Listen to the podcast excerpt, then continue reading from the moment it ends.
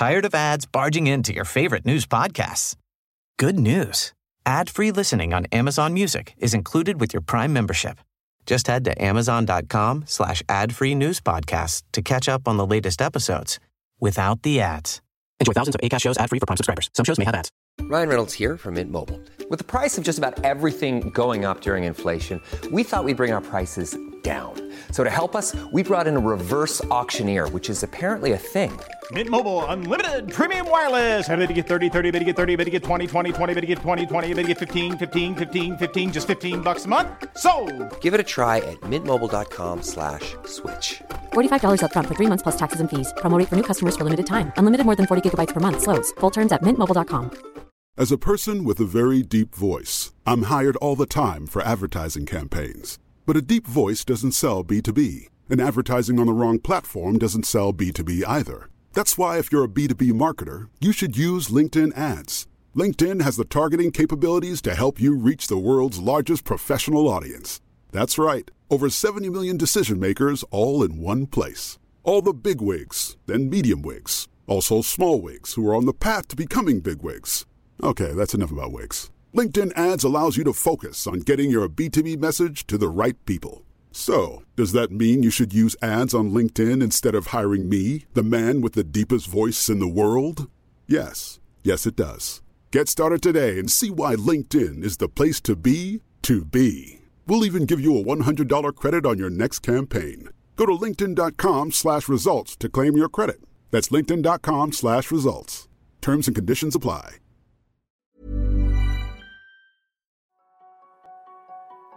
Qu'est-ce qui fonde la capacité d'un homme à endurer? À atteindre des sommets à plus de 8000 mètres dans la zone de mort. À courir des ultra-trails de plusieurs centaines de kilomètres. À boucler des marathons sous des températures extrêmes ou à des âges avancés. Guillaume Millet est un physiologiste du sport, chercheur, écrivain et professeur, à l'origine du modèle de la chasse d'eau pour expliquer comment la fatigue nous contraint. Le comprendre, c'est maîtriser les facteurs de la performance pour réussir des ultras mais aussi pour mieux manager son stress et son énergie au quotidien. Bienvenue sur Limitless Project. Je suis David Nicolas, start athlète, père de famille et explorateur du potentiel humain. Belle écoute Bonjour Guillaume Bonjour. Écoute, j'émarre toujours euh, ces podcasts par un petit check-in où tu me partages un petit peu l'énergie avec laquelle tu viens ce matin. L'énergie, euh, bah, l'énergie, il y en a pas trop ce matin. Elle est un peu, euh, elle est un peu au fond du fond des chaussettes. Là, je suis un peu fatigué. C'est la fin de semaine. J'ai encore une conf à préparer pour demain matin que j'ai pas terminé. Donc oui, c'est un petit peu, un petit peu dans le dur. Mais euh, c'est pas comme c'est peut-être pas ce que t'attendais, mais c'est la réalité. Donc je t'ai dit ce qu'il en est. Non, non, mais tu... mais, ça, mais ça va le faire. Tu fais bien. euh, Tu verras, tu verras peut-être que cette énergie va monter justement au fur et à Ouais, mesure de, de, de notre échange. Euh, moi, pour ma part, écoute, je te fais mon petit check-in aussi. Euh, je me suis, euh, j'habite à Evian, au bord du lac Léman, euh, et là, je me suis, je me baigne tous les matins euh, ou presque euh, dans, dans le lac euh, pour, pour démarrer ma journée. Donc, tu vois, ça me donne un, bon coup d'adrénaline et de boost euh, pour, pour, pour bien démarrer. Euh, et, euh, et puis euh, là, il commence à faire froid. Tu vois, il y a les, tous les sommets seront enneigés. Ils ont prévu de la neige pour demain. Euh, donc, euh, je suis super content. Euh, de, bah, de- moi, j'aime bien, tu vois, toutes les saisons et notamment l'hiver. Euh, et donc, euh, je suis content. De, de voir justement ces, ces j'ai mis des gants ce matin et ouais ces, ces changements environnementaux euh, cette connexion à la nature aussi euh, et puis euh, j'ai une petite fille qui a, qui a trois ans je la conduis à l'école tous les matins et elle se réjouit euh, de, de, de voir la neige donc euh, donc euh, je suis porté par cette euh, par cette espèce d'ambiance on va dire de Noël qui me qui me ramène un petit peu un petit peu en enfance et je euh, connais euh, Evian parce que j'ai mon frère qui habite là-bas et qui euh, avec sa famille. Et, euh, ça nous arrive d'aller euh, faire euh, Noël chez lui là et du coup je connais un peu les comment vous appelez ça déjà les bois les bois flottés. les bois flottés ah, ouais. flottés. ah mais il y a des sculptures incroyables hein c'est magnifique C'est hein. Ouais, magnifique ouais, effectivement. Euh, non, je, je me réjouis d'ailleurs qu'ils les, mettent et qu'ils les exposent parce que c'est vrai que c'est des, c'est incroyable ce qu'ils font, franchement. Donc, euh, ils assemblent des tas de bois flottés du lac et, et ils font des sculptures de, de- de toutes sortes, euh, des poissons, des animaux, des choses qui existent, des choses qui n'existent pas, des Pères Noël, etc. Mais vraiment, c'est, assez incroyable. Euh, et euh, figure-toi que j'ai reçu cette semaine euh, Arnaud Manzanini, je sais pas si tu le connais, il a un podcast qui s'appelle Ultra Talk et il a couru la Race Cross America et il me racontait que donc c'est une course qui fait 4900 km à vélo qu'il a couru en 12 jours, enfin qu'il a pédalé en 12 jours. Donc 400 km par jour, 3 heures de sommeil, 16 000 calories brûlées et tu te dis c'est fou quoi. Comment le corps est, capable de faire ce genre de choses? Alors, je te pose la question. Comment est-ce qu'on peut faire ce genre de choses? Alors, comment? Euh, En s'entraînant, en étant un petit peu fait pour ça quand même. Euh, je pense que la Cross America, ça commence à faire partie des, des épreuves qui sont un petit peu extrêmes. Euh, il y en a pas énormément qui sont plus extrêmes que ça. Il y en a, mais il n'y en a pas tant que ça. Ben, il y a déjà la Race Cross America, mais en courant, qui est, qui est organisée pas tous les ans, mais qui a été organisée par le passé mais quand même euh, à vélo il faut quand même il faut quand même pédaler un peu. Donc euh, le corps humain est fait pour ça. Le corps humain est très endurant, euh, ultra endurant. Et, et en fait, voilà, il suffit de, il suffit entre guillemets de, de s'entraîner, de se préparer, de bien s'entourer, de pas faire n'importe quoi. Et puis la preuve est qu'on on y arrive. Et moi, je crois que tout le monde, alors le de Cross America, on est peut-être un peu dans l'extrême, donc je suis pas sûr que tout le monde soit capable de le faire, mais en tout cas les, les épreuves d'ultra un petit peu plus classiques, je suis à peu près convaincu que tout le monde est capable de faire ça, euh, à condition de se donner le temps de se préparer, etc. Euh, ben justement, euh, tu dis euh, d'être un petit peu fait pour ça. Alors, euh, ça, peut nous amener à la question de la génétique vs l'épigénétique. Tu vois, par exemple, que les Kenyans, etc., dominent largement les les, les temps en, marathon notamment, et puis et puis sur d'autres types de, courses.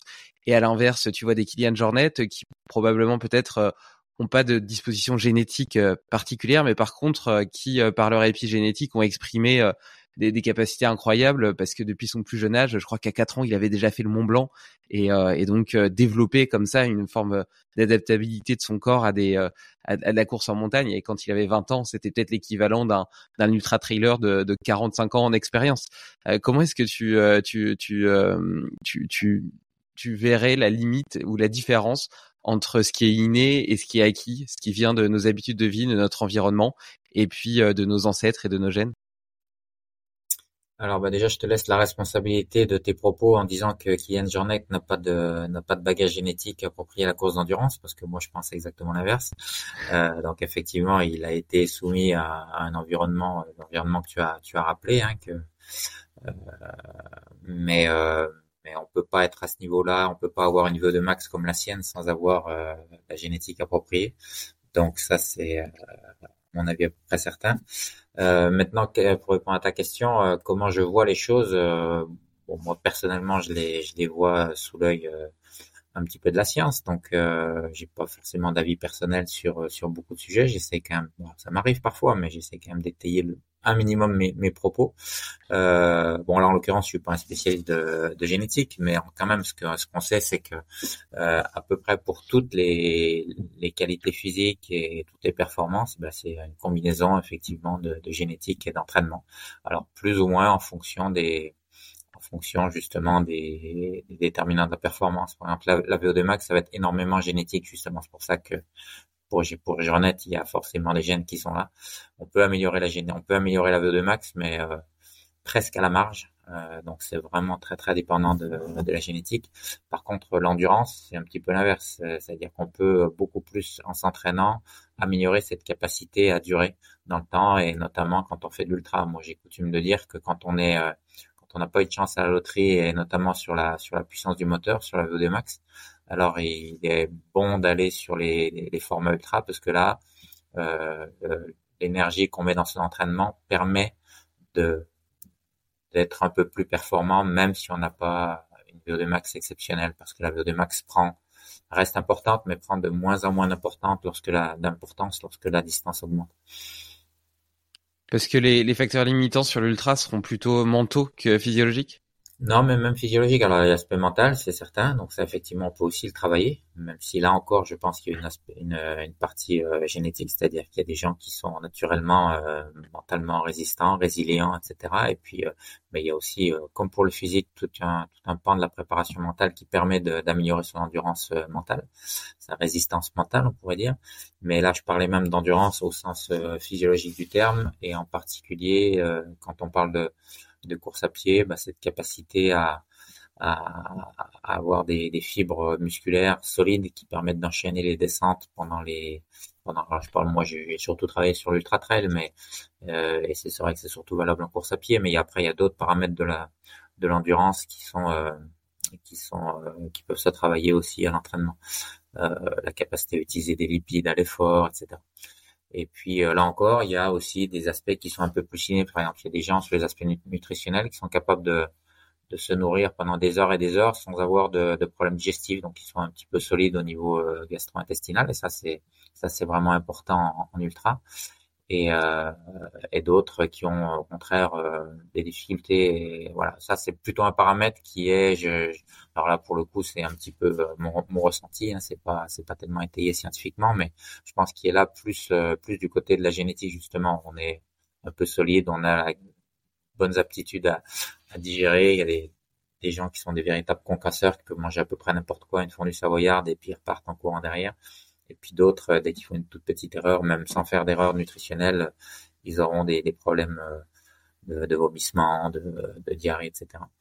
Et euh, voilà. Donc voilà, en fonction de quels paramètres on choisit, pour revenir à la question initiale, en fonction de quels paramètres on parle plutôt, dont on parle, on va avoir une dominance, une prééminence de, la génétique, de l'inné ou de l'acquis. Mais dans tous les cas, les deux composantes sont présentes à mon avis. Et euh, tu, tu, tu, as évoqué aussi la possibilité que justement même les aspects mentaux étaient euh, potentiellement en partie, en tout cas, prédestinés par cette génétique. Et pour autant, moi, j'ai euh, j'ai la sensation que plus tu fais des choses difficiles, plus ça devient facile. Euh, tu vois, c'est un petit peu cette cette idée choix choix difficile, vie facile, choix facile, vie difficile. Et j'ai l'impression que il y a quand même une forme peut-être de, de, de, nivellement par le bas ou en tout cas de, de baseline dans, dans, nos sociétés occidentales qui est de plus en plus basse. Et donc on a l'impression qu'on peut de moins en moins en faire. Et donc euh, ça nous donne l'impression d'ailleurs que l'ultra le nom l'indique bien euh, est quelque chose de stratosphérique et accessible seulement à une élite. Alors que peut-être que euh, il y, a, de ça 50 ou 100 ans euh, tout le monde aurait été capable de le faire ou presque euh, parce que les gens étaient naturellement plus robustes et pas tant parce qu'ils avaient une meilleure génétique, mais simplement parce qu'ils avaient plus l'habitude de d'entraîner cette ténacité, cette résilience. Qu'est-ce que tu en penses? Oui, bon, ça c'est des choses que je dont je parle régulièrement dans les dans les podcasts. Mais euh, quand je disais que les gens étaient, euh, il y avait aussi une partie euh, une partie génétique. C'est j'ai aussi pris la peine de dire que bah, justement la préparation mentale, c'est des choses qu'on pouvait qu'on pouvait entraîner. Alors entraîner, soit l'entraîner effectivement, j'ai envie de dire par la force des choses, soit faire un programme d'entraînement de préparation mentale pour pour l'entraîner. Quand je veux dire par la force des choses, je veux dire euh, effectivement quand on est un migrant qui a traversé toutes les épreuves pour venir ici, ben voilà, ça c'est le, on peut se dire que ces gens-là, ils ont effectivement une force mentale incroyable pour avoir survécu à toutes ces, euh, à toutes ces, à toutes ces épreuves euh, que l'on connaît. Hein, euh, et euh, voilà, donc ça c'est ça c'est évidemment pas eux qui ont choisi de, enfin ils ont choisi de venir chez nous, mais ils ont ils ont pas choisi de passer par toutes ces euh, toutes ces épreuves terribles euh, que l'on peut lire dans, certains livres. Euh, et puis euh, donc c'est vrai que quand on a parlé de ça après, c'est difficile de, parler de sport, mais bon, on est aussi là pour parler sport quand même. Mais donc du coup après effectivement il faut travailler cette, cet aspect mental. Alors après la prépa mentale, alors moi je suis pas un spécialiste déjà de préparation mentale, moi je suis physiologiste de, de l'exercice, mais la préparation mentale c'est pas non plus seulement travailler sur la, la capacité à résister à la douleur, etc. Il y a aussi quand même tout un point de la préparation mentale qui qui euh, qui est euh, voilà euh, travailler sur le stress, travailler sur les, les habiletés motrices, le, le relâchement, etc. Euh, ceci étant dit, pour revenir quand même à cette histoire de est-ce que c'est inné, alors euh, là encore, c'est peut-être euh, si on parle que de mental, je vais sans doute dire un peu des généralités, parce que encore une fois, c'est pas tout à fait mon métier, même si ça me passionne, comme beaucoup de gens qui font de l'ultra, forcément, on est conscient de, de l'importance du mental. Mais je me souviens que quand j'étais au au sport études, alors c'est une anecdote, hein, donc ça vaut ce que ça vaut, n'empêche, quand j'étais au sport études de, de, ski de fond, il y avait un, un, un de mes euh, congénères, un de mes collègues, qui euh, pour le coup a fait une carrière euh, en équipe de France, etc., ce qui n'était pas mon cas. Et je pense que la différence entre nous deux, c'était justement cette capacité à se faire mal. Euh, c'était vraiment impressionnant. Donc, je peux même donner son nom. Hein. C'est plutôt positif ce que je vais dire sur lui. Alors, il n'est pas connu du grand public parce que, comme pourraient l'être maintenant les biathlètes, euh, déjà c'est du ski de fond, pas du biathlon. Et donc, il s'appelait Philippe Sanchez. Euh, donc, il a à peu près mon âge, une cinquantaine d'années, 55 ans maintenant.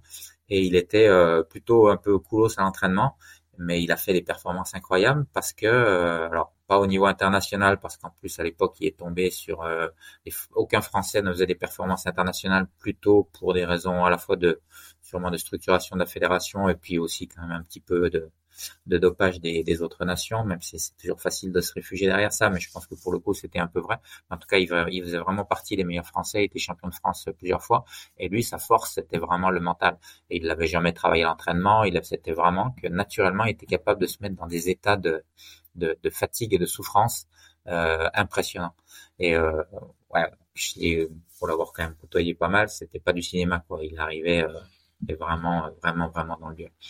Mais euh, voilà, donc lui, je pense qu'il avait ça en lui, il avait cette capacité à se faire mal. Et les, les athlètes de haut niveau, euh, en tout cas dans certains sports euh, énergétiques, je pense sont, ça fait clairement partie des facteurs de la performance qui peuvent se travailler, mais je pense qu'ils ont, ils ont ça en eux pour la plupart. Toi, pour autant, t'as quand même un mental qui doit pas être euh, si mauvais que ça, parce que t'as quand même fait le Tour des Géants qui fait 335 km, 24 000 mètres de dénivelé. Euh, D'ailleurs, qu'est-ce qui te, qu'est-ce qui te donne envie euh, de, de, de, de courir, d'explorer les limites de, de, tes limites physiques, tes limites mentales parce que moi je vois ça vraiment comme une exploration, un voyage intérieur autant qu'un voyage physique. Qu'est-ce qui t'a porté vers vers ces épreuves qui sont quand même extrêmes? Alors plusieurs choses, je pense. Euh, la première, c'est que j'étais quand même pour le coup fait un peu pour ça. Euh, moi, je suis quelqu'un effectivement naturellement, on en revient toujours à génétique de, de très endurant avec d'assez bonne qualité aérobie au, au départ, euh, et peut-être même pour euh, qui était suffisante pour faire une carrière euh, meilleure que ce que j'ai fait, enfin une, une carrière. Je, je considère pas que j'ai fait une carrière d'ailleurs, mais en tout cas. Peut-être ce qui m'a manqué justement, c'était justement le, le mental. J'en sais rien. C'est en tout cas c'est le, euh, c'est pas du tout impossible. Euh, quoi qu'il en soit, donc euh, j'étais fait un peu pour ça, donc du coup on est attiré un peu naturellement vers les, les activités qui nous qui nous correspondent et, comme j'ai eu quelques résultats, notamment en ultra, ben voilà, ça te donne envie d'en faire plus et de. Il y avait donc cet, aspect quand même performance. Moi, je cache pas qu'il y a eu ça qui a joué un, un, pendant longtemps. Hein. Alors, ça ne veut pas dire que c'était uniquement la performance et que je n'aimais pas courir et que je. La preuve, c'est que j'ai pas vraiment arrêté de courir et que j'aime toujours ça. Donc, il y a aussi le l'aspect quand même euh, euh, bah, tout ce qu'on sait sur les sur les, les bienfaits, euh, notamment euh, mentaux euh, de, du sport et notamment du, du sport d'endurance. Donc, avec cette, production d'endorphine, de dopamine, etc. Donc, voilà, je suis un peu. Alors, je suis pas addict. Hein. J'ai été capable de euh, souvent dans ma vie d'arrêter du jour au lendemain pratiquement de m'entraîner pour faire autre chose pendant ma thèse, etc., sans que ça me manque. Donc je pense pas que je sois vraiment addict à l'endurance, mais il n'empêche que c'est aussi un aspect qui, qui compte. Et puis à un moment donné, quand j'ai euh, quand j'ai fait de l'ultra, notamment quand je faisais l'UTMB ou le, le Tour des Géants, c'était aussi euh, ça comment dirais-je, ça cadrait un petit peu ma, ma vie, c'est-à-dire que c'était, euh, euh, il y avait euh, cette espèce d'organisation où j'essayais de, de, tout mettre en place pour pouvoir à la fois euh, faire mon boulot qui était, qui est toujours et de plus en plus prenant, passer du temps en famille et m'entraîner. Donc c'était voilà, c'était, moi j'aimais et j'aime toujours cette cette face, cette comment dirais-je euh, cette nécessité de d'organiser les choses et de planifier les choses et voilà je pense que je suis un peu comme ça et euh, c'est ça qui me correspond. Et donc euh, le fait de faire de l'ultra ça voilà il fallait il fallait passer les heures d'entraînement les objectifs etc et ça ça me plaisait aussi de d'organiser mon ma vie. Alors, c'était pas autour de l'ultra, justement, c'était autour de, bah, de, ces trois composantes que j'ai citées, la famille, le boulot et, l'ultra.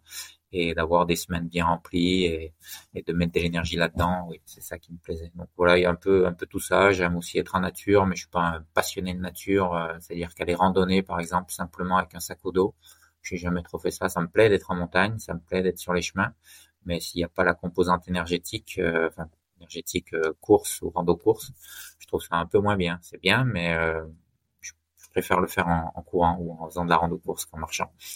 Donc voilà, c'est tu vois, c'est toutes ces tous ces éléments là qui m'ont donné envie de, de faire de l'ultra. Tu as cité la, la production d'endorphine.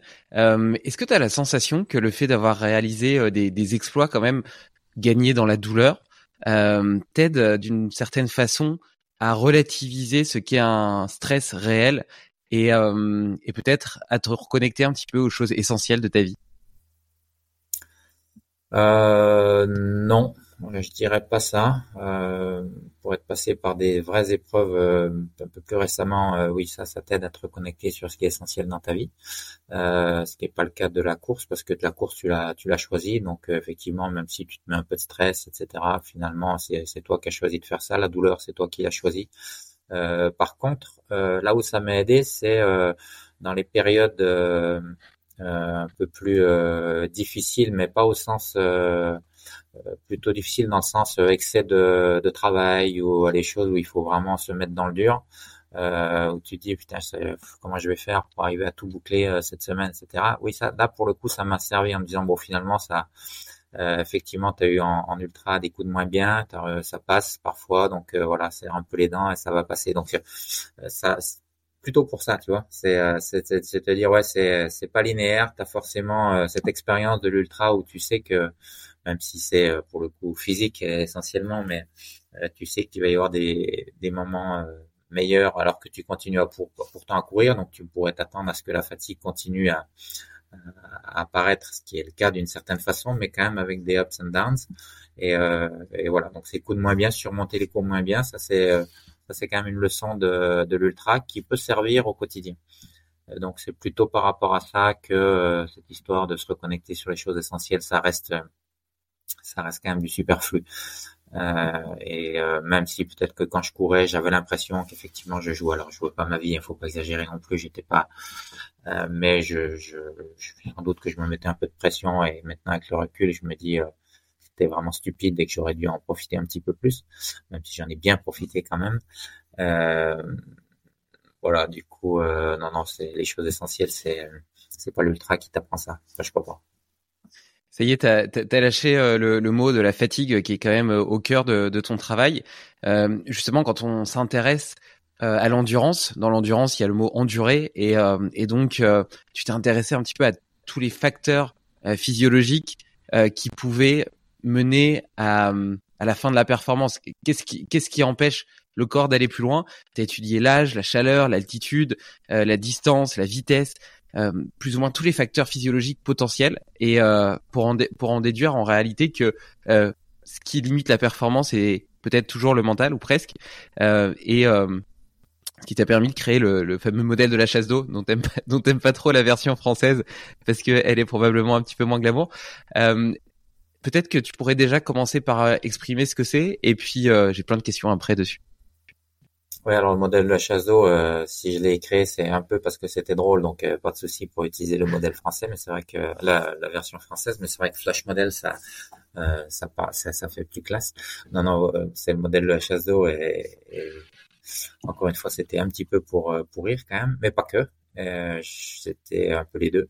Il y a, j'espère quand même un vrai un vrai intérêt. Donc, qu'est-ce que c'est que le modèle de la d'eau Alors quand tu dis euh, pour en conclure que finalement c'était euh, c'était que le mental, euh, c'est pas vrai. C'est-à-dire j'ai j'ai pas dit ça. C'est au final c'est effectivement ça qui va nous qui va nous guider de façon ultime, mais il est quand même bien dépendant des autres facteurs de la performance et notamment des aspects physiologiques. Donc, si j'ai voulu créer ce modèle de la chasse d'eau, c'était justement parce que j'avais travaillé essentiellement et je continue à travailler essentiellement sur les aspects physiologiques et notamment la fatigue qu'on appelle la fatigue aiguë ou la fatigue neuromusculaire.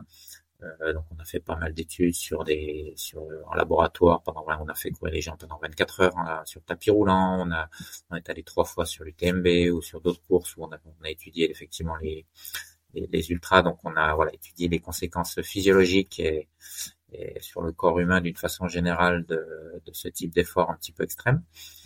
Euh, mais euh, ça ça peut pas effectivement expliquer 100% euh, de la de la performance. La la composante mentale, psychologique, elle est elle est vraiment importante.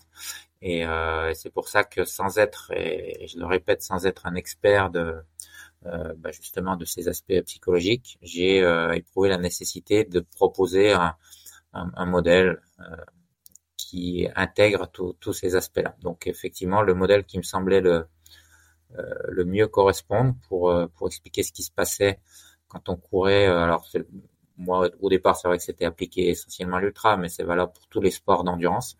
Euh, même pour l'endurance les, un peu plus un peu plus courte, un peu plus classique. Euh, donc ce modèle, il se veut holistique, hein, il se veut intégratif.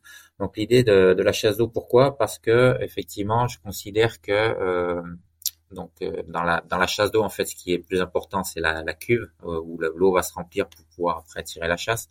Et le niveau d'eau dans la dans la cuve et correspondrait à la perception de l'effort d'un d'un athlète qui se met à courir. Et donc l'idée, c'est de se dire bon, déjà, il faut et plus le, la perception de l'effort est élevée, et on, a bien le sentiment que moins bien c'est pour la pour la performance, c'est-à-dire qu'on va augmenter ce niveau d'eau jusqu'à un moment donné où on va, et c'est pour ça d'ailleurs c'était le principal intérêt de la chasse d'eau, où on a un capteur. Euh, dans une chasse d'eau, c'est la boule euh, qui va couper l'arrivée d'eau, et euh, pour un coureur, ça va être son cerveau. Jusqu'à un moment donné, on va dire stop. Donc euh, on arrête l'arrivée d'eau et pour le pour la, le coureur, ça veut dire on arrête de courir ou en tout cas on réduit euh, fortement l'allure. Et donc l'intérêt de la chasse d'eau, c'est de se dire comment je fais pour euh, qu'il y ait le moins d'eau possible dans la chasse d'eau. Donc évidemment le euh, c'est-à-dire retarder le moment où le capteur ou le cerveau va dire stop. Euh, et donc évidemment l'aspect principal, ça va être de limiter le débit de remplissage. Et c'est pour ça que là, pour le coup, l'entraînement, la nutrition, c'est quand même ça qui va jouer essentiellement. Si si je suis mal entraîné et que je cours à une certaine vitesse, euh, ça va se remplir beaucoup plus vite que si je cours à cette même vitesse et que je suis bien entraîné. Euh, même chose si je prends les, les apports énergétiques adéquats versus je m'alimente pas. Mais euh, il y a bien d'autres aspects euh, qui, font l'intérêt du modèle, c'est que par exemple, on, on, voit bien ici que euh, bah, on peut potentiellement partir avec un, une cuve qui est pas vide. Et donc, si je pars avec une cuve qui est pas vide, bah, je vais arriver au maxi plus rapidement. Et c'est typiquement le cas quand on n'a pas assez dormi, quand on a, quand est euh, anxieux, quand on est stressé avant une course, euh, quand on a eu des, des une charge cognitive, euh, une charge mentale avant la course, ça aussi, ça va élever le niveau d'eau avant même de commencer la course. Donc le modèle permet aussi de, prendre en compte ce type de, données euh, scientifiques. Euh, et puis euh, quand j'ai dit qu'il y avait un, capteur, euh, donc la boule de la chasse d'eau. Alors dans une chasse d'eau, en général, euh, encore je suis pas allé vérifier, mais euh, ça, ça peut pas bouger. C'est-à-dire qu'on peut pas dire, bah, je veux que ma chasse d'eau elle se remplisse plus ou moins. C'est-à-dire que quand on arrive proche du bord, ça s'arrête. Et dans le sport, c'est c'est pas pareil. On a parlé de la préparation mentale quand on disait on est résilient, on est dur au mal, etc., ben c'est euh, justement diminuer ce que j'ai appelé dans le modèle de la chasse la réserve de sécurité. C'est-à-dire je vais aller jusqu'à euh, me rapprocher le plus possible du moment où ça va déborder. Donc en ce faisant, je vais évidemment mettre un petit peu plus en danger ma santé, mais en termes de performance, c'est positif. Et, euh, et, voilà. Et puis le quatrième, donc la réserve de sécurité, c'est un autre, un autre composant du modèle. Et puis quand même, c'est une chasse d'eau, donc évidemment, il faut une valve de vidange pour pouvoir euh, tirer la chasse. Et là, c'est ce qui se passe quand on euh, quand on se repose ou quand on ou dans d'autres d'autres conditions. Mais donc voilà un peu le, le modèle. Donc en, résumé, c'est le, niveau d'eau qui correspond à ce qu'on appelle RPE dans les articles scientifiques, la, la perception de l'effort. Et l'idée, c'est de, faire en sorte que cette perception de l'effort, reste le plus bas possible. Et donc euh, l'entraînement, la technique de course peut aussi euh, euh, permettre de, minimiser cette cette augmentation, la nutrition. Donc tous les tous les facteurs de la performance peuvent être expliqués par ce modèle. Donc, donc concrètement, euh, tu veux réaliser un exploit sportif, la première chose déjà, c'est d'essayer de partir avec une cuve vide, donc potentiellement d'avoir bien dormi, euh, d'être détendu, de pas avoir trop de stress euh, dans ta vie de façon générale, euh, peut-être d'être soutenu par ta famille, d'avoir un discours intérieur, de savoir pourquoi est-ce que tu le fais. ensuite, tu peux jouer sur le débit de ouais, Le discours intérieur, ça va plutôt être le, le, débit de remplissage. Le débit de remplissage, ok. Pendant la course, tout, de, partir avec une chasse d'eau vide, c'est tout ce qui se passe en amont de la course. Ouais. Donc bien dormir, nous on a par exemple travaillé sur l'extension de sommeil. Euh, alors pas dans le cadre de l'ultra, mais, euh, mais ça s'applique tout à fait. Ou euh, comme on est tous, alors est-ce que c'est une vraie extension de sommeil ou est-ce que c'est combler un, un, déficit chronique de sommeil que l'on a tous plus ou moins On n'est pas trop sûr, mais ça revient au même. Finalement, c'est pas ça le plus important. Et on a pu montrer que quand on quand on dormait une heure de plus chaque nuit, c'est-à-dire quand on se couchait deux heures de plus avant une privation de sommeil pendant six jours en, résumé, l'étude, c'était, je vais, on a une privation de sommeil pendant le week-end et la semaine d'avant, pendant les six jours d'avant, on demandait à des euh, à des cobayes de se mettre au lit à 9 heures plutôt que d'habitude à 11 heures. On vérifiait qu'ils dormaient plus et effectivement, ils dormaient plus une heure 10 euh, de nuit en plus. Donc, ils avaient une extension de sommeil par rapport à ce qu'ils avaient l'habitude de faire. Et on a regardé si ça, ça permettait de préserver euh, de, limiter les effets délétères de la privation de sommeil à la fois sur les aspects cognitifs et sur les aspects physiques. Et on a montré que c'était le cas. Donc, euh, y compris sur le physique. Sur les aspects cognitifs, ça avait été montré avant nous, mais sur les aspects performance physique, euh, à ma connaissance, on a été les, des premiers à montrer ça euh, directement en laboratoire.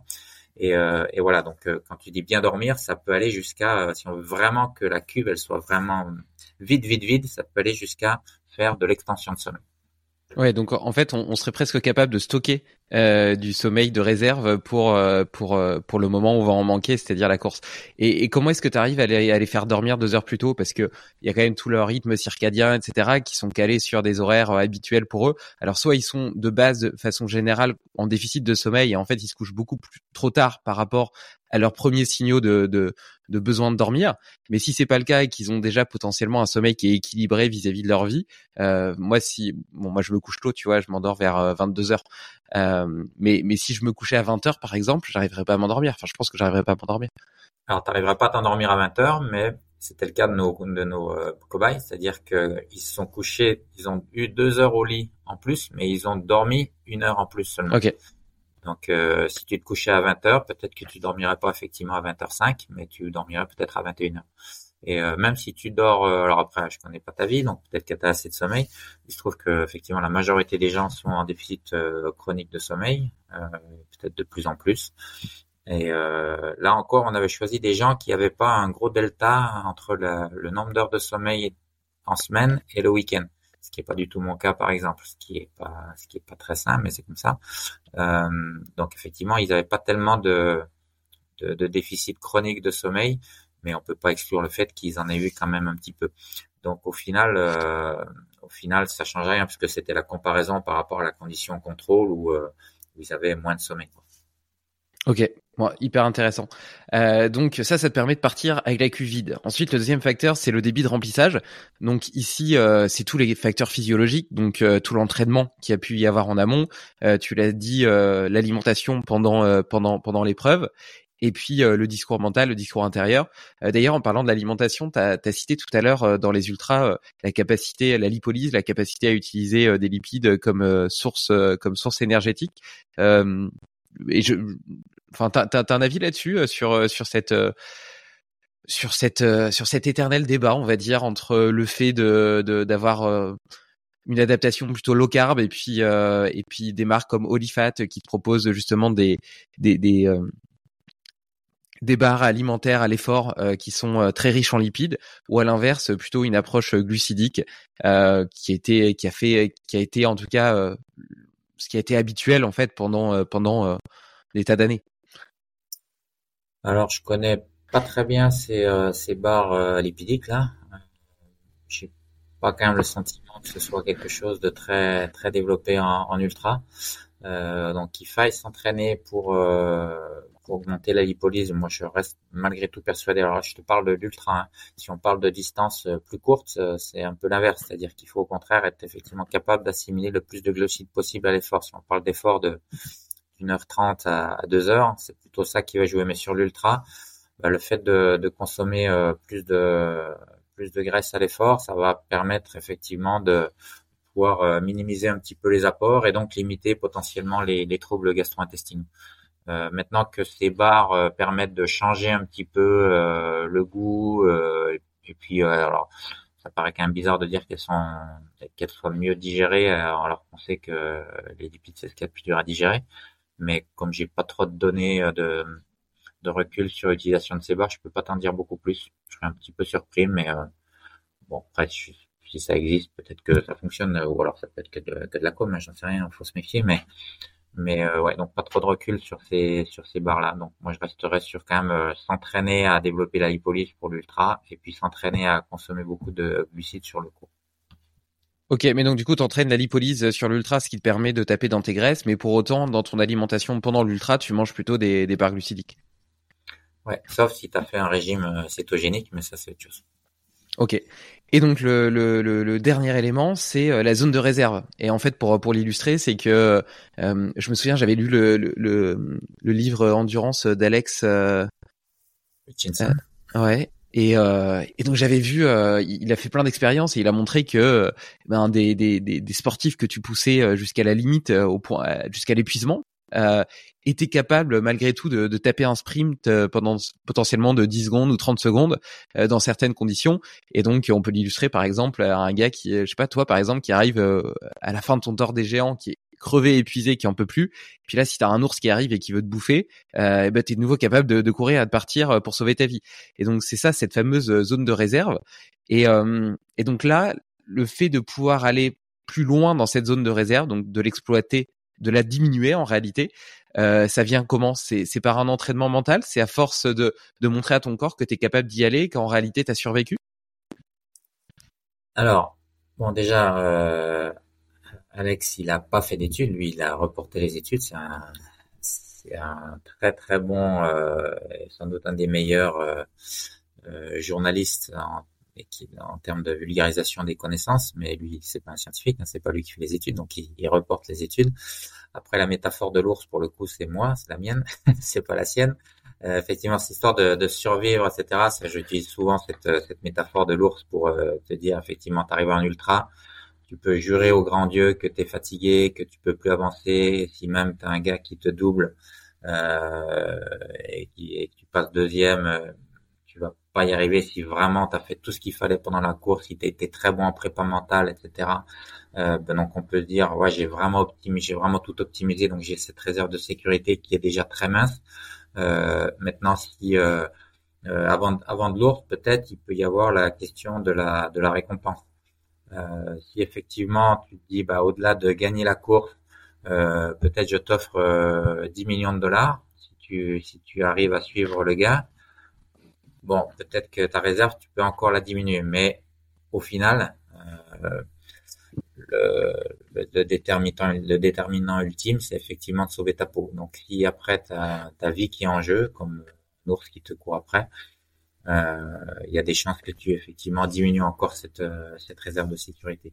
Donc, comment comment ça, s'explique? Ça s'explique euh, par euh, ça s'explique difficilement en fait. On, évidemment, c'est un peu compliqué à étudier ça en, en, en de mettre en, place une, une étude scientifique où on va aller regarder euh, si tu mets euh, tu mets un dossier au comité d'éthique en disant on va mettre euh, on va lâcher des ours derrière les coureurs, je suis pas sûr qu'il y ait un, enthousiasme délirant de la part des des personnes qui vont décider si oui ou non tu peux faire cette étude.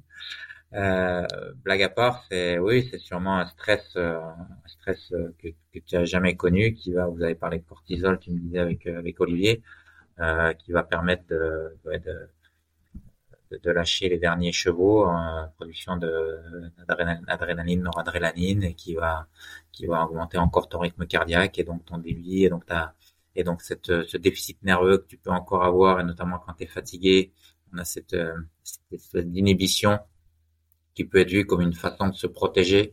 Ben, tout ça, ça va être levé aussi devant cet état de stress ultime. Euh, voilà, donc là, tu, il n'y a plus question de se protéger, il suffit juste de sauver sa peau. Maintenant, personne n'en sait vraiment plus que ça, à mon avis. Par contre, on sait qu'on peut la diminuer euh, au fur et à mesure euh, qu'on l'explore. Eh ben ça c'est encore une question euh, qui est pas si évidente que ça. On parlait tout à l'heure, on parlait tout à l'heure de, de l'inné et de l'acquis. Euh, moi je pense qu'effectivement on peut on peut l'améliorer et donc la préparation mentale ça sert à ça. Maintenant les, les évidences scientifiques elles sont pas si nombreuses euh, et notamment par rapport aux, aux athlètes de, de, haut niveau. Euh, tant qu'on n'arrivera pas à montrer que on est plus fatigué alors il y a quand même il y a quand même quelques études, notamment sur euh, dans le show, j'ai une étude en tête, puis il y en a d'autres. Hein, euh, mais quand même, il y en a. Je dis pas que je dis pas qu'il y a rien, mais finalement, il n'y en a pas tant que ça. Une étude dans le show que j'ai en tête où effectivement on a on a mis des gens à 35 degrés et puis on leur a fait une prépa mentale où on leur a demandé, de, enfin il y avait un groupe contrôle bien sûr, c'était une assez bonne étude. Euh, on leur a expliqué que euh, tout un discours comme quoi finalement le show c'était pas si grave, qu'ils mettaient pas leur santé en danger, etc. Euh, et donc effectivement ils ont pu améliorer leur performance. Mais finalement la, meilleure façon pour moi de le faire, ce serait de, de regarder si on peut diminuer cette réserve de sécurité. Ce serait d'aller regarder la fatigue, notamment la fatigue musculaire à la fin d'un effort et, euh, et l'idée, c'est que si tu diminues ta réserve de sécurité, bah, ça veut dire que tu es allé plus loin dans l'effort et donc tu es plus fatigué. Et, euh, et c'est pour ça quand je disais il y a une grande, une grande partie d'inné quand on voit certains, je parlais de mon de mon de mon collègue, de mon copain, la Philippe Sanchez, qui lui à l'arrivée était vraiment incapable de, de faire un pas, quoi. C'est-à-dire qu'on était obligé de le relever, etc. Euh, euh, donc ça c'était une partie innée, mais est-ce que si c'était entraîné, euh, s'il a lui qui avait déjà des, de telles qualités, cette telle capacité à se faire mal, si on l'avait en plus entraîné, est-ce qu'il aurait vraiment gagné sur cet aspect-là? Peut-être. Euh, le commun des mortels, euh, oui. Pour des mecs qui sont déjà euh, durs au mal, on va dire ça comme ça, euh, de façon un petit peu euh, naturelle, il n'y a pas tant d'évidence scientifique qui montre que ça peut s'entraîner, y compris sur des gens qui sont déjà qui sont déjà au top. Ça, on pourrait même on pourrait dire la même chose de, de VO2 max, c'est-à-dire que tu as des gens qui ont une VO2 max excellente, bah oui, pour l'augmenter, euh, ils, sont pratiquement de façon innée, quoi. Ils, partent, ils se mettent à courir, ils ont déjà une super VO2 max. Euh, oui, ils vont quand même l'augmenter un petit peu, mais c'est beaucoup plus difficile de l'augmenter. Bah, c'est un peu la même chose pour, le, pour cette diminution de la réserve de sécurité. Euh, ceux qui en ont déjà une petite, euh, et sans, sans, sans, jeu de mots, euh, une petite réserve de sécurité, j'entends, euh, bah, comment ils font pour, pour la réduire encore? C'est un peu compliqué. Voilà. Après, tu as quand même des études aussi. Alors c'est là, on parle d'autre chose, mais finalement, c'est un peu la même chose où on a euh, on a limité parce que finalement cette réserve de sécurité, elle va aussi elle va être très dépendante euh, bah, de, des informations que tu que tu reçois. Euh, parce qu'à un moment donné, quand on veut dire j'arrive au, au, maxi de, de perception de l'effort, bah, la perception de l'effort, elle dépend de, de, de deux choses. Elle dépend de quand tu fais un quand tu fais un effort tu as besoin d'envoyer évidemment une commande au cerveau, au, muscle, donc du cerveau au muscle. Et euh, il y a une copie qui se fait au niveau du cortex sensitif pour dire oui, tu es obligé de pousser. Euh, donc ça, c'est dur. Euh, donc ça, c'est notamment quand tu cours en montée, par exemple. Et puis donc ça, c'est ce qu'on appelle les mécanismes feed-forward. Et puis tu as une deuxième partie qui sont les mécanismes feedback, qui sont l'inverse, c'est-à-dire qui proviennent des sensations qui remontent de la périphérie. Euh, et, euh, et qui t'indiquent aussi, bah oui, là les muscles ils ont ils ont souffert, il y a de l'inflammation ou euh, il y a de l'acidose parce que tu as poussé, euh, as poussé trop fort, etc. Donc ces mécanismes de feedback qui vont aussi contribuer à la perception de l'effort. En tout cas, c'est mon avis. Il y a les deux qui jouent. Il y a un peu un débat scientifique dans la dans la littérature, mais globalement, je pense que c'est les deux qui jouent. Le feedback étant plutôt en descente, par exemple. En descente, t'as pas besoin de pousser. Pourquoi tu vas pas plus vite? Parce que parce que tu as ce frein qui provient de cette, douleur à chaque fois que tu poses le pied, hein, quand tu as fait un ultra, euh, avec tes courbatures, etc. Donc euh, tu peux pas te lâcher parce que tu as mal. Si tu si accélères, tu as plus mal et donc tu euh, arrives en, tu t'approches de ta de ta réserve de sécurité, donc tu, ralentis pour pas pour pas y rentrer. Et, euh, et, bref, tout ça pour dire qu'il y a certaines études qui ont bloqué ce signal feedback, ce signal afférent, on dit, avec du fentanyl, donc un anesthésique, anesthésiant et un produit anesthésiant donc qui bloque euh, les, les infos euh, nociceptives, les infos douloureuses. Et les études ont montré qu'effectivement les sujets étaient capables de se d'aller plus loin euh, en termes de fatigue musculaire et donc il y avait bien une, diminution de la réserve de sécurité mais de façon pharmacologique. Et, et, là on parle de évidemment c'est interdit et, et c'est une bonne chose que le tramadol ait été interdit d'ailleurs par le nouveau code anti-dopage, ou va l'être en 2024, je sais plus. En tout cas, ça l'était dans le vélo, il me semble, de mémoire. Quoi qu'il en soit, euh, parce qu'effectivement, c'est un moyen artificiel de diminuer cette, euh, cette réserve de sécurité. Et donc, ça veut dire d'aller plus loin dans l'effort, et donc d'être plus fatigué, donc de se mettre un petit peu plus en danger d'un point de vue physiologique. Mais tant qu'on passe pas à des, euh, des méthodes pharmacologiques interdites, ou pharmacologiques tout court d'ailleurs, interdites ou pas interdites, à mon avis, les, les, les anti les antidouleurs et encore plus les anti-inflammatoires, mais ça c'est encore un autre débat, on pourra en parler après si tu veux, euh, devrait être euh, euh, interdit en ultra pour justement se laisser la possibilité d'écouter ce signal qui provient de la périphérie et qui nous dit bon ben là quand même t'as même si l'être humain est bon pour l'endurance, là, t'as quand même, t'as fait de l'ultra-endurance, donc t'allais peut-être un petit peu plus loin que ce que l'être humain est capable de faire, que ce que ton corps est capable de faire. Donc, ça serait bien que tu, que tu diminues un petit peu ou que tu te reposes un petit peu. Donc si on prend pas d'antidouleurs, si donc bien évidemment les trucs interdits, mais même les antidouleurs euh, classiques, euh, mais qu'on travaille uniquement sur l'aspect prépa mental pour diminuer la réserve de sécurité, moi je suis ok avec ça. Mais euh, si on passe du côté sombre, là je suis plus du ok. Oui, parce que tout à l'heure, quand je disais euh, que les, les, limites de la performance humaine n'étaient pas physiologiques mais mentales, euh, tu, tu m'as repris en disant que évidemment, ce modèle de la chasse d'eau, il est totalement dépendant euh, de, de, cette physiologie. Et donc là, en fait, tu, tu brouilles complètement euh, le signal et ce qui devrait lui permettre de couper et justement de se protéger. Et donc, euh, ça, te, ça pourrait te pousser à dépasser une limite qui serait potentiellement mortelle. Alors, c'est pas forcément que les antidouleurs. Hein. Si tu prends des excitants du système nerveux, sans doute c'est la même chose. Tu prends des, des amphétamines. En fait, tu brouilles le signal. C'est une assez bonne expression, effectivement. Tu brouilles le signal. Et la caféine Et la caféine, euh, bon, ça a été autorisé, donc on va faire confiance aux, aux instances euh, médicales. Ça a été interdit, euh, ensuite limité, et ensuite, euh, il me semble maintenant que c'est plus limité même. Euh, donc sans doute que le, le, pouvoir de la caféine n'est pas assez élevé pour euh, pour se mettre en danger. Mais c'est sûr que si tu prends de la caféine, tu vas réduire euh, la réserve de sécurité. Donc après, chacun fait son. Pour le coup, là, j'aurais un avis un petit peu plus, euh, un petit peu plus euh, euh, modéré en disant ouais quand même si tu fais de l'ultra tu pourrais dire bah si tu es effectivement jusqu'au boutiste tu vas dire bah oui tu viens de nous dire que faut pas prendre d'antidouleur et puis tu es ok pour prendre de la caféine et effectivement je le suis donc ça peut paraître un peu euh, euh, une démarche un peu hésitante euh, et ça l'est peut-être d'une certaine façon alors c'est pas parce que je l'ai fait que c'était que c'était bien moi j'ai pris des gels à la caféine pendant, pendant les courses, euh, plutôt par rapport à l'aspect euh, privation de sommeil.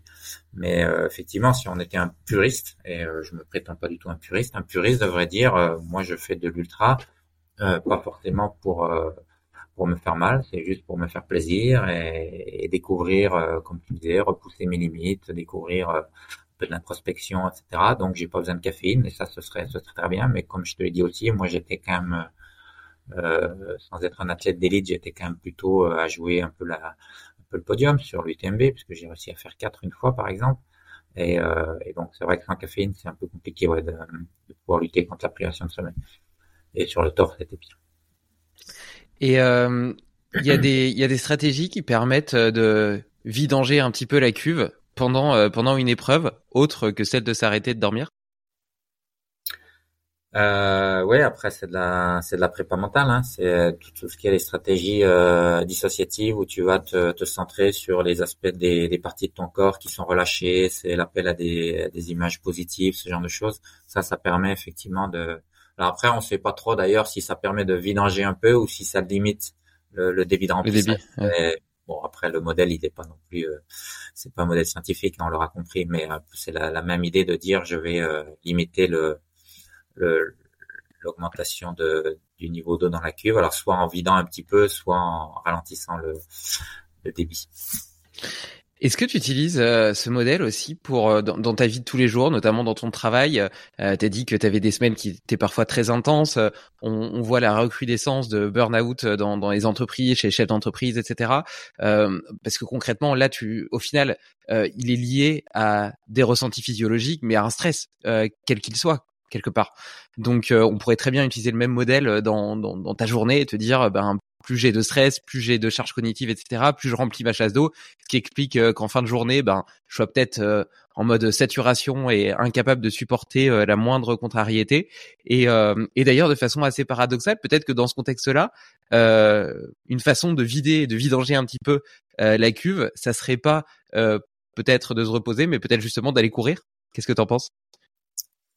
Alors il y a beaucoup de choses et c'est euh, je souris parce que c'est effectivement euh, des choses que j'essaye de, de proposer. Euh, maintenant, je suis pas du tout sûr que ça ait du sens. C'est, je pense qu'effectivement tu as raison et que ça peut s'appliquer. Le, bon, il faut quand même rappeler que le modèle il a été fait au départ, le modèle de la chasse d'eau pour pour les efforts d'endurance ou voire d'ultra endurance.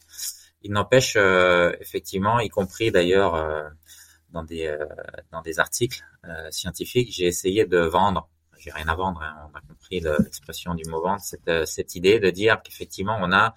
Euh, alors je suis pas le seul à penser ça. Hein. Il y en a d'autres aussi qui, seraient d'accord avec moi, mais globalement de dire qu'on a un plafond. Donc finalement un plafond, euh, ça revient à la réserve de sécurité. On va arriver à un moment donné où on va dire, on va où le corps va dire stop.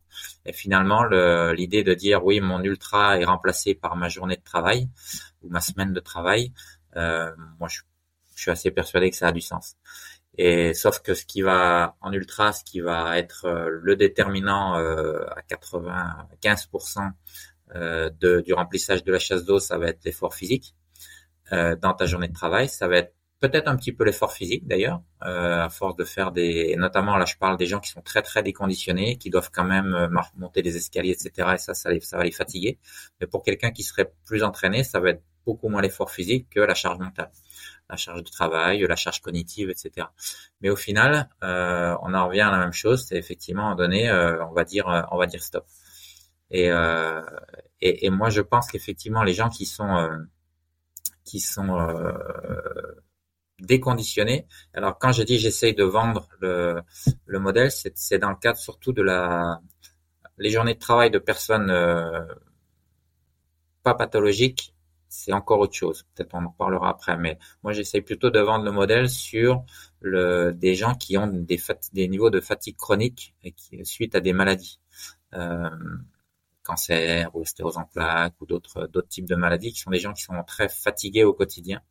Et, euh, et on a pu montrer des liens entre la la résistance à la fatigue physique, c'est-à-dire les gens qui sont un peu moins déconditionnés, qui sont un petit peu plus entraînés, notamment quand on les remet à l'exercice physique, ben, ils deviennent plus résistants à la fatigue, euh, on dit la fatigabilité pour la différencier de la fatigue euh, globale, générale, chronique. La fatigabilité, c'est-à-dire comment je me fatigue quand je fais un effort euh, physique donné. Eh bien, quand on est, il y a un lien entre la fatigue chronique et ce niveau de fitness, cette capacité à résister à la fatigue aiguë, à la fatigabilité. Tu vois ce que je veux dire Et peut-être qu'effectivement, quand on est plus en forme, eh bien, on, euh, atteint ce plafond un petit peu plus euh, doucement, plus plus tard, si tu veux, dans la journée, ce qui permet de faire plus de choses. Et le problème de de la fatigue, c'est-à-dire c'est le c'est ce qu'on appelle le cercle vicieux de la fatigue, c'est-à-dire que quand tu es fatigué, la première chose que tu as de faire, que tu as envie de faire, c'est de te reposer. D'accord? Et euh, quand tu te reposes, tu vas adopter ce qu'on appelle les, comportements sédentaires. Et évidemment, rester couché sur son canapé, euh, ça va renforcer ton déconditionnement. Tu vas perdre de la masse musculaire, tu vas perdre de l'endurance, euh, ce qui fait que tu vas être encore plus fatigable, encore plus fatigué, et donc tu vas continuer à adopter ces comportements sédentaires. Donc tu restes, tu rentres dans une espèce de cercle vicieux où tu vas t'enfoncer euh, progressivement et, et, tu finis ta journée couché sur le canapé, donc tu fais plus rien. Donc l'idée de et l'intérêt de l'exercice, c'est de sortir justement de ça. Et, euh, et c'est pas facile évidemment parce que c'est pas naturel. Quand on est fatigué, naturellement, on a envie de se reposer. Mais toutes les études montrent que quand on entraîne des gens, à condition de ne pas faire n'importe quoi bien sûr, eh bien on va en fait on va diminuer euh, le niveau de fatigue. Alors c'est pas qu'une histoire de, de, de meilleure, une meilleure résistance à la fatigabilité à l'exercice, euh, parce que l'exercice, l'entraînement a plein d'autres euh, bienfaits comme la diminution de, de l'inflammation, l'amélioration du sommeil, etc. Donc c'est sans doute un ensemble de choses, mais euh, je pense quand même que euh, le fait d'être mieux entraîné, d'être moins déconditionné plutôt, on va dire ça comme ça pour les gens qui sont qui sont malades, parle pas tellement d'entraînement que de pas tant d'entraînement que de déconditionnement. Eh bien finalement, quand ils auront à faire leurs tâches de la vie quotidienne, ça va, euh, ils vont trouver ça un petit peu plus facile et au final, ils vont atteindre ce, ce plafond, cette, euh, cette réserve de sécurité plus tard. Et plus, comme ils feront plus de choses, ben, ils, plus ils feront de choses et plus ils seront capables de faire de choses en réalité. Et, et voilà, donc les, se, se, forcer un petit peu. Alors, se forcer, ça veut pas dire tout seul dans son coin. Ça peut dire, ça peut vouloir dire euh, participer à des à des programmes d'activité physique adaptés. Ça peut être euh, euh, se faire aider d'un conjoint ou d'un membre de la famille, etc. Mais en tout cas, se sortir de cette euh, de ce cercle vicieux, c'est vraiment quelque chose qui est qui est essentiel et, et l'activité physique pour plein d'autres choses, mais en particulier pour la fatigue chronique, c'est vraiment quelque chose qui est qui est important. Alors après, tu as dit quelque chose qui était très juste, parce que dans mon modèle, on peut se dire que ça, il y a un truc qui fonctionne pas, c'est de se dire, bah oui, soit quand je me fatigue euh, physiquement, euh, je vais me rapprocher de, de, mon plafond. Quand je me fatigue mentalement avec la charge mentale, je vais, le, je vais le, je vais aussi me rapprocher de ce plafond. Et donc, euh, ça fonctionne, ça, ça colle pas avec le fait de dire, oui, si je vais courir, je me sens mieux.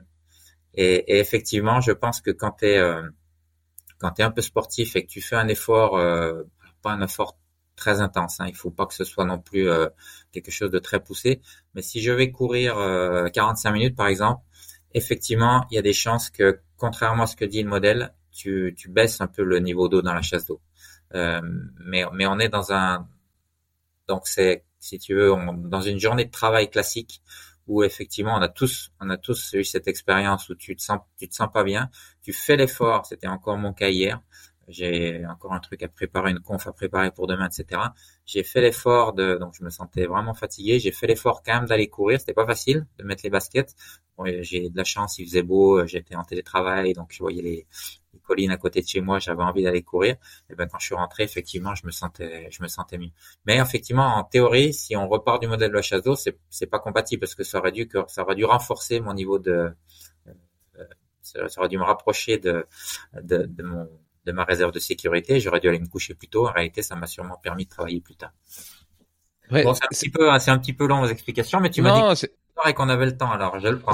Non, c'est c'est c'est hyper intéressant et euh, je, te pose euh, une une enfin, je te propose euh, une vision vis-à-vis de ça qui est qui est étayée sur rien du tout. Hein. Tu tu l'auras compris, je suis très approximatif et c'est pour ça que je suis content d'avoir accès à, à, à tes recherches, à ta connaissance et puis aussi peut-être à, à ce côté sensitif parce que tu es aussi un un, un expérimentateur dans, dans, ton propre quotidien, par ta pratique, par ton travail. Euh, Est-ce qu'on pourrait pas imaginer que, euh, mine de rien, dans, dans, ta journée de travail, il y a plein de petites sources de stress en fait qui viennent euh, euh déclencher des petits pics de cortisol, etc. dans ton corps, euh, qui sont des stress mentaux, mais le corps fait pas forcément la différence, et que le fait euh, de d'aller courir justement permet d'évacuer euh, d'utiliser entre guillemets euh, toutes ces décharges de cortisol, d'adrénaline, etc. Euh, parce qu'à la base tout ça c'est censé nous mettre en mouvement, nous permettre d'échapper à un danger. donc dans le fait d'aller courir, peut-être d'évacuer toutes ces catécholamines d'une certaine façon et puis ce qui expliquerait cette sensation d'avoir diminué, vidé un petit peu la cuve en revenant. J'en sais rien, peut-être. je t'avoue que sur cette partie-là, j'en suis en dire d'une certaine façon que j'en suis là avec le, le, modèle et son application qui est beaucoup plus récente euh, effectivement à la vie quotidienne. Alors dans un premier temps la fatigue chronique comme j'ai expliqué et puis effectivement pourquoi pas la vie quotidienne des de personnes qui ne sont pas malades. Euh, donc euh, ça reste peut-être quelque chose à, creuser. Moi je fais juste l'expérience qui est partagée par beaucoup de gens de dire qu'effectivement on va diminuer un peu le, niveau d'eau dans la cuve quand on va courir alors que le modèle nous conduirait plutôt à penser l'inverse. Qu'on l'augmenterait. Euh, pourquoi ça, ça reste à creuser? Euh, je saurais pas le dire, mais euh, mais voilà, si c'était, c'est un, il faut que l'exercice bien sûr soit choisi. Je pense que si on m'avait obligé réellement à aller courir, je suis pas sûr que ça aurait eu les mêmes effets. Hmm. Euh, mais là encore, c'est difficile. Il y a personne qui m'a mis un pistolet sur la tempe, donc je peux pas répondre à cette question. Voilà, donc j'en suis là pour quelles explications, pour quelles raisons on se sent effectivement euh, mieux euh, et, l'influence que ça a sur le modèle, etc. Bon, je, pour l'instant, euh, je saurais pas trop, pour, je pourrais pas trop t'en dire plus. Et euh, t'as dit tout à l'heure euh, quelque chose qui m'a plu, qui, qui ressemblait à plus on en fait, plus on est capable d'en faire, euh, notamment vis-à-vis du niveau de fitness. Donc tu l'as exprimé euh, dans le cas de pathologie ou de fatigue chronique. moi j'ai envie d'extrapoler dans, dans la vie de tous les jours. Il y, a deux choses que ça m'évoque. La première c'est que est-ce est que du coup toi, en tant que pratiquant d'ultra, ça te permet d'être ultra performant entre guillemets dans ta vie quotidienne, parce que justement, tu as ce niveau de fitness qui est plus élevé. Euh, potentiellement, tu as peut-être un stock mitochondrial qui est plus grand, euh, tu fais plus circuler le sang, la lymphe, euh, peut-être que tu oxygènes mieux tes cellules, tu as peut-être aussi une capacité respiratoire, ventilatoire, tu vois, qui, qui, exploite mieux toutes les alvéoles pulmonaires et donc ton, ton cerveau est mieux oxygéné. Enfin, il y a un tas d'adaptations physiologiques potentiellement liées à la pratique sportive qui peut-être te permettent d'être de diminuer le débit de remplissage de ta cuve au cours de la journée ou même et donc là, c'est la deuxième chose que, que ça m'évoque, c'est peut-être même d'avoir une plus grande cuve. Est-ce que tu as cette sensation-là? Euh, Une plus grande cuve, euh, j'en sais rien. Effectivement, c'est encore une fois, j'ai un peu du mal à répondre à cette question. Pour, pour, pourquoi pas? C'est pas, c'est pas complètement. Euh... Alors pour le coup, euh, moi je dirais plutôt qu'une plus grande cuve, on peut ramener ça à diminuer la réserve de sécurité. Finalement, ça revient au même, c'est-à-dire que tu as plus de place pour mettre de l'eau, donc ça revient, ça revient un peu au même euh, ou pourquoi pas une plus grande cuve. Euh, du coup, est-ce que est-ce que ça aide à être plus performant l'activité physique? La réponse est oui. Euh, plus performant d'un point de vue mental, physiquement, ça me semble évident. Hein. Quand on s'entraîne, on est plus performant. Est-ce qu'on est plus performant au niveau mental? Euh, Ça, c'est sûr que oui. Là, il y a pas mal d'études qui ont ont montré ça, les effets, euh, les effets, le lien entre niveau d'activité physique et euh, performance cognitive, ils sont maintenant établis, euh, que ce soit d'ailleurs d'un point de vue expérimental ou même d'un point de vue épidémiologique, où on a regardé justement les liens entre niveau d'activité physique et, et performance académique, par exemple scolaire, universitaire ou même dans le monde du travail. Donc ça, c'est bien documenté. Je crois qu'il y a assez peu de doutes euh, là-dessus. Alors après, c'est pas forcément en lien avec le, modèle de la, de la chasse d'eau. Hein. C'est simplement effectivement que de, bah, tu l'as dit toi-même, hein, de mieux oxygéner le cerveau, de faire de l'exercice. Ça permet aussi d'améliorer la, euh, la neurogénèse. Enfin voilà, il y a quand même pas mal d'éléments dans la littérature qui montrent que, que ça que ça fonctionne bien.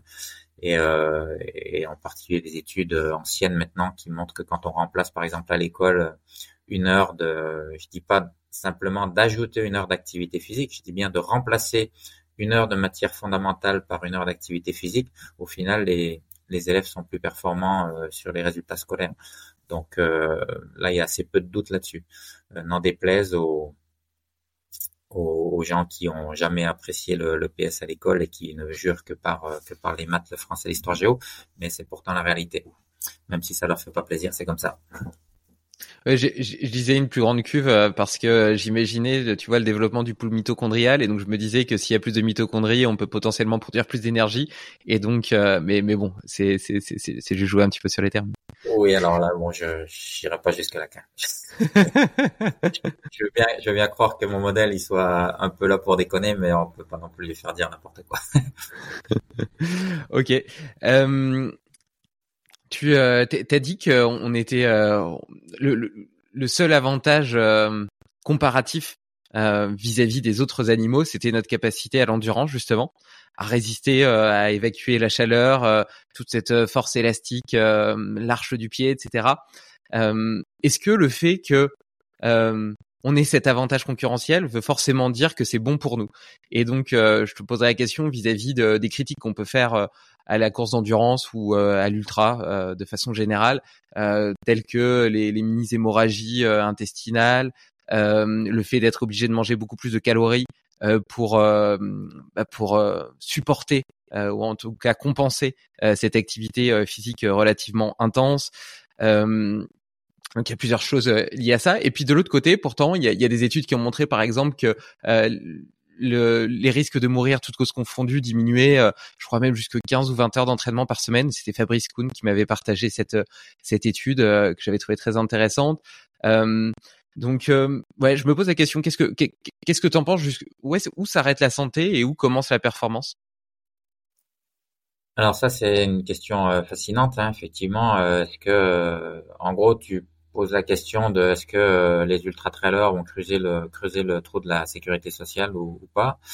Euh, et, d'une façon générale, pour sortir de l'ultra de l'ultra marathon, effectivement, l'excès d'activité physique euh, jusqu'où on, jusqu'où il faut aller euh, pour euh, arriver à un optimum de santé. Et est-ce, que c'est derrière quand je continue à augmenter les doses d'entraînement est-ce que ça est-ce que ça remonte? Est-ce que le ce que je veux dire est-ce que la mortalité remonte? C'est est-ce que je suis en, moins bonne santé? euh, quoi répondre à ça? Euh, c'est un sujet vaste encore une fois donc je vais essayer de faire un peu plus court que tout à l'heure euh, globalement ce qu'il faut dire et je pense que ça c'est le plus important c'est que pour allez, je vais dire un chiffre un peu au hasard, mais je dois pas être très loin de la réalité. Pour euh, au minimum 95% des gens, faire plus d'exercice égale plus de santé. Donc ça c'est ça c'est la première chose, c'est c'est quand même c'est quand même essentiel. Avant de se poser la question de savoir jusqu'où je peux aller, ben commençons déjà par en faire plus et puis on se posera la question plus tard. Et je pense qu'il y a quand même 95% des gens qui iront pas jusqu'à cette ce, ce, maximum. Euh, euh, si tant est que ce maximum existe. Parce que finalement, la littérature, euh, bah, tu l'as dit toi-même, tu as rappelé les études qui montrent que effectivement les, les coureurs cyclistes du Tour de France sont, euh, sont vivent plus une espérance de vie plus plus longue que, que, la moyenne. Et puis quand tu regardes un petit peu les études, globalement, ce qui ressort, c'est que tu as quelque chose qui est comme ça. C'est un peu un, une diminution. Et après, tu as plutôt un plateau alors sur la fin, effectivement, pour ceux qui font vraiment beaucoup, beaucoup, donc dont font partie effectivement les, les ultras, les, tenants de, de l'ultra endurance, effectivement, ça peut remonter très légèrement euh, quand tu exagères euh, en termes de, de, pratique physique. Mais un, c'est léger, c'est-à-dire c'est pas un U. Ça c'est vraiment important de le dire, c'est-à-dire c'est pas euh, tu diminues, je fais de l'activité physique, je diminue ma mortalité, je suis en meilleure santé, je passe par un optimum et je remonte euh, avec une courbe, euh, une pente ascendante très forte. C'est pas comme ça. Si ça remonte, c'est sur une pente très faible. Donc ça c'est aussi quelque chose qu'il faut qu'il faut bien bien garder en tête. Maintenant effectivement qu'il y a un optimum parce que ça remonte, je pense qu'on peut quand même être, être d'accord là-dessus. Et, et donc du coup, alors que ce soit les gens qui font de l'ultra ou, à mon avis, encore plus problématique, les gens qui sont addicts au sport, qui sont pas forcément des gens qui vont s'inscrire à des épreuves euh, d'ultra endurance. Euh, oui, globalement, euh, quand on est addict au sport, on est quand même en moins bonne santé que, que quand on est capable d'en faire un petit peu moins lorsqu'on est blessé, par exemple. Donc ça, c'est un autre élément. Après, la, la dose d'activité physique et la pratique de l'ultra, c'est quelque chose qui est corrélé, mais très faiblement. Euh, donc, quand on m'interroge sur cette question de la santé et de l'ultra, j'ai encore fait un webinaire euh, là-dessus euh, cette semaine pour l'European College of Sport Science.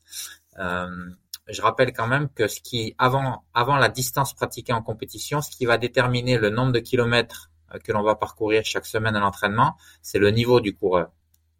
Euh, les marathoniens ou même les coureurs de, de 800 mètres de haut niveau courent beaucoup plus chaque semaine que 95% des coureurs d'ultra qui font l'UTMB parce qu'ils ont plus de temps, parce qu'ils sont professionnels, etc.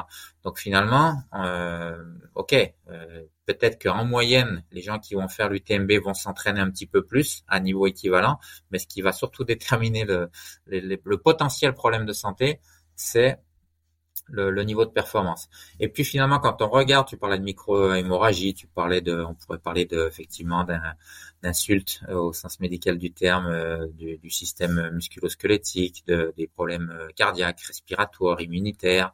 Euh, bref, tu peux, tu peux prendre tous les organes un par un. Et effectivement, tu vas avoir des effets délétères de l'ultra aigus. Mais la question qui se pose, déjà un, ils sont pas si graves que ça puisque recense très peu de, de, de, gens qui vont, on a travaillé aussi là-dessus avec un collègue, Laurent Gergelet, très peu de gens qui vont en, réanimation ou qui, meurent d'ultra, ça arrive, euh, c'est vraiment exceptionnel. Quand on meurt d'ultra, en général, c'est qu'on est en montagne et, qu'on a, pris un orage, etc. Mais de mourir d'ultra, ça, ça existe quasiment pas, euh, à quelques exceptions près, ou en tout cas qui sont pas morts, mais qui sont passés en réanimation. Donc nous, on a trouvé une vingtaine de cas de personnes qui sont fait soit dialysées, euh, soit qui ont eu des euh, des hyponatrémies, ce genre de choses, et qui ont qui ont terminé effectivement en soins intensifs. Mais globalement, c'est quand même c'est quand même exceptionnel. Et la plupart d'entre eux d'ailleurs avaient pris des anti-inflammatoires. Pour revenir à notre discussion de tout à l'heure sur attention de ne pas brouiller le signal. Encore que les anti-inflammatoires, ils ont en plus un effet délétère spécifique sur le rein. Bon bref, je m'égare un petit peu. donc pour revenir quand même à, la question, c'est oui, il y a des effets aigus. Maintenant, on récupère. Ils sont pas si graves. On en récupère tout à fait bien. quand on les répète, est-ce qu'il y a un effet à long terme? Ben ça, c'est beaucoup moins sûr. On, il y a quelques études, mais très peu, qui ont essayé d'investiguer ça. Et j'ai une étude de, suivi de cohorte. Alors, ça sur des données, euh, euh, comment on dit en français, euh, reportées, euh, self-reported, euh, reportées par les coureurs eux-mêmes. Donc, après, ça vaut ce que ça vaut, hein, ce genre de ce genre d'enquête. Mais il n'empêche que quand on regarde la consommation de d'hospitalistes de, de, soins, euh, combien de fois ils sont, ils vont voir leur médecin, combien de fois ils vont à l'hôpital dans l'année, euh, y compris d'ailleurs en raison de leur pratique. Hein. Euh, bah, finalement, tu te rends compte que les, les, les athlètes d'ultra sont beaucoup plus en forme que la population. C'est à peu près toutes les conditions médicales, toutes les pathologies, ils sont plus en forme, ils ont moins ils en souffrent moins, ils sont moins absents au travail, ils sont ou à l'école, euh, ceux qui pratiquent à, haute dose, euh, que les gens qui sont euh, la population euh, classique. À deux exceptions près, qui sont les allergies. Ils souffrent plus d'allergies et d'asthme. Donc ça, ça s'explique par le fait qu'ils sont beaucoup dehors, qu'ils ventilent beaucoup de longues heures, de, de grandes quantités d'air, et donc ça, effectivement, ça déclenche un petit peu des, des asthmes d'effort. Mais pareil, c'est pas des choses qui sont, sont pas des choses qui sont très très graves. Donc au final, quand toutes ces choses étant considérées, j'avais promis de faire un peu plus court et je m'aperçois que je ne le fais pas, mais si tu considères tous ces éléments que je viens de t'apporter avec des, des, des, visions un peu différentes, euh, bon, tu peux te, quand même te poser la question de, euh, oui, du, du niveau de drama de, de faire un excès d'exercice. Je nie pas le fait que oui, ça remonte un petit peu. Euh, je nie pas le fait que si tu fais de l'ultra n'importe comment en faisant 10 ultras par an, tu vas tu, tu vas te mettre en danger. Mais euh, mais globalement, si tu es raisonnable dans l'ultra, ça peut paraître deux mots euh, antinomique, mais euh, moi je crois que ça peut quand même, euh, ils peuvent tout à fait être compatibles. Euh, si tu es raisonnable dans ta pratique et que tu fais pas n'importe quoi, tu peux être un pratiquant d'ultra en bonne santé. Et, d'une façon générale, tu peux faire beaucoup d'activités physiques et être très bien dans ta vie. Maintenant, si tu veux être vraiment en bonne santé, on sait ce qu'il faut faire à peu près, et c'est, je répète, plus que 95% des gens. Oui, je pense que les gens qui sont capables ou qui font et qui ont envie de faire 10 ultras par an, ils se comptent quand même sur les doigts d'une main. Bon, peut-être que j'exagère, mais ça doit clairement pas être la majorité. Euh, écoute Guillaume, je profite de, de t'avoir pour te poser, euh, pour te demander un petit conseil personnel. Euh, J'ai pour projet de réaliser euh, quatre ultra euh, trails euh, en autonomie sur cinq jours, qui sont 250 km, mais donc sur cinq jours, donc ça fait 50 km par jour, dans quatre endroits un petit peu extrêmes. Donc il y a le désert, le cercle polaire arctique, la jungle amazonienne et puis la haute altitude. Est-ce que tu as un conseil à me donner pour préparer ces, ces épreuves? Bah, le meilleur conseil, c'est d'aller demander conseil à des experts sur chaque, euh, parce que finalement, ce qui va être, euh, alors tu peux demander conseil à des gens qui sont experts de, l'ultra euh en termes d'entraînement, ou bon après moi je peux un peu te conseiller sur effectivement la préparation physique pour courir ces 5 fois 50 km, mais après il faut demander conseil à des gens qui sont experts de la chaleur, qui sont experts de la haute altitude, donc qui ont des médecins qui, qui ont l'habitude de, de, traiter des, des, gens ou de préparer des gens qui montent en, en haute altitude. Euh, pour la jungle, bon, voilà, il faut demander à Mycor. Non, blague à part, il faut, voilà, j'ai un peu du mal à, à, te, à te conseiller. J'aurais peut-être des ans pour me motiver. Et, puis le froid, pareil, il y a des gens qui sont spécialistes du, du froid et qui, euh, je sais pas, à Liffremont, par exemple, qui ont à Chamonix ou, euh, peut-être d'autres d'autres structures. Et parce que finalement, l'enjeu, ça va pas tellement être le la course en elle-même, ça va être les conditions environnementales. Donc, euh, ouais, s'adresser à des spécialistes, c'est le meilleur conseil que je peux te donner. Ok, merci Guillaume. Euh, je te propose d'arriver sur les sur les petites questions de, de fin. Euh, Est-ce qu'il y a trois choses que tu fais euh, tous les jours, ou en tout cas euh, le plus souvent possible, et qui te permettent d'exprimer pleinement ton potentiel? Des petites routines, des habitudes? Euh, Tous les jours, tous les jours, un bon petit déj. Je, c'était sacré pour moi. Je sais pas si j'optimise mon potentiel, mais en tout cas, je, je, me fais plaisir et je, donc je, je lâcherai jamais sur mon, sur mon petit déjeuner. Petit déj euh, pro, lipides protéines ou petit déj euh, pain beurre confiture à la française? Euh, Ça dépend, ça, ça varie. Euh, beaucoup de fruits et, et plutôt, ouais, plutôt céréales ou même pain beurre, ça dépend des jours. Euh, passer un peu du temps avec ma famille, euh, malgré le travail. Ça, c'est quand même, c'est quand même important. Et puis, euh, c'est pas tous les jours, mais quand même essayer d'avoir une activité physique le plus, euh, la plus régulière possible. Donc, j'ai, je me suis remis à courir, on en parlait tout à l'heure, de, de, courir un petit peu plus que 95% des gens. Alors, pour le coup, je pense que je suis vraiment loin de, euh, je, me suis, je suis loin de ce que je faisais à l'époque. Encore, j'ai jamais été quelqu'un qui s'entraînait énormément, mais, mais euh, voilà, recourir un petit peu plus euh, que j'ai fait pendant les dix dernières années où c'était vraiment le minimum sport santé. D'essayer de faire au moins quatre ou cinq fois même par semaine de, du sport, et enfin beaucoup de courses à pied et puis un peu de, de PPG. Et, euh, et ouais, non, je vois la différence. Hein. J'ai perdu un peu de poids, je me sens mieux, donc euh, ouais, c'est pas un scoop, mais euh, quand même l'activité physique c'est quand même bien. T'as l'impression que les qualités athlétiques que tu as développées euh, lorsque tu t'entraînais plus euh, ont tendance à être maintenues ou en tout cas à revenir rapidement euh, malgré euh, des, des, des, périodes où, comme tu le disais, euh, de par l'exigence de ta vie, tu t'es moins entraîné Ça, j'ai pas trop les données Alors personnellement, non, je vois, je vois surtout que je prends de l'âge et que ça devient de plus en plus difficile, mais ça c'est pas parce que je et c'est avec l'âge qu'effectivement tu te dis, bah, pourtant je m'entraîne un petit peu et, finalement tu es déçu du résultat en termes de, vitesse de course. Tu te dis, bah merde quand même, euh, il, y a, il y a 20 ans, si je, m'étais entraîné cinq fois par semaine, forcément j'aurais couru plus vite que ça. Mais c'est comme ça, c'est ça c'est les effets de l'âge, on n'y peut pas grand chose. Euh, est-ce que le fait d'avoir fait de la pratique physique, la question aussi c'était est-ce que le fait de s'être entraîné une période de ta vie te permet de, de, revenir plus vite. Je suis pas persuadé que ce soit ça. Euh, c'est plutôt le fait que euh, si tu as, tu t'es entraîné une partie de ta vie, ça veut dire sûrement tu avais quand même un peu des qualités pour ça. C'est-à-dire que si tu as envie de t'entraîner, c'est que tu es quand même un petit peu doué pour ça. Enfin, je veux dire ça, de t'entraîner de façon significative et de faire ta compétition. Et, euh, et donc, si tu as les bons gènes, si tu arrêtes quand tu te réentraînes, ça revient plus vite parce que tu as les bons gènes. C'est plutôt ça, à mon avis, que le fait qu'il y a une mémoire. Parce que malheureusement, l'activité physique, c'est pas un vaccin c'est une, c'est un médicament. Donc euh, un médicament, il faut le prendre tous les jours pour qu'il soit pour qu'il soit efficace. Ce serait trop facile. Hein. Si ça avait été un, tu t'entraînes très fort pendant un an, ça tu es vacciné et pour le reste de ta vie, euh, tu es protégé contre toutes les maladies euh, euh, cardiovasculaires, etc. Le diabète, mais non, ça marche pas comme ça. Il faut s'entraîner tous les jours, en tout cas régulièrement. J'adore la citation, j'adore l'image. Merci, merci pour ce partage, même si euh, j'aurais préféré que tu me dises l'inverse.